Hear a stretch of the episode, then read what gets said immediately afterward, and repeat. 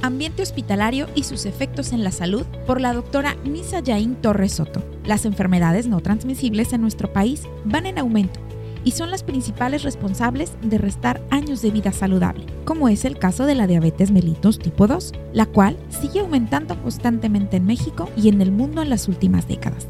La diabetes se ubica entre las tres principales causas de muerte al año y la mayoría son casos de entre personas de 40 y 59 años. Como consecuencia, la esperanza de vida del mexicano se ha reducido hasta 4.2 años menos que el resto de los países en el mundo. El tratamiento inadecuado y la falta de adherencia al tratamiento se cree que son las principales causas del descontrol metabólico. En ocasiones los médicos creen que una persona que no está bien tratada obedece a que no está siguiendo su tratamiento adecuadamente. Sin embargo, se dan cuenta de que los factores psicológicos y el ambiente tienen un control sobre la enfermedad. Los ambientes hospitalarios tienen una influencia sobre la enfermedad, por lo que se espera que sea positivo en términos para la recuperación del paciente. Son un factor de internamiento de importancia a desarrollar, por ejemplo, en el ambiente arquitectónico que promueva la salud, el tratamiento, el apego al tratamiento y favorezca la recuperación inmediata de pacientes.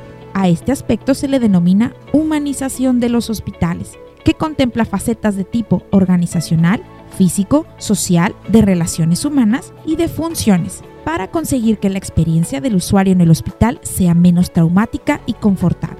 Es importante conocer la influencia de los predictores psicológicos y su efecto en la adherencia al tratamiento farmacológico, por ejemplo, en pacientes con diabetes tipo 2, para desarrollar estrategias que promuevan un ambiente hospitalario positivo e incidan en el cumplimiento terapéutico de los pacientes crónicos. Esto fue Ciencia y Salud en tu día a día.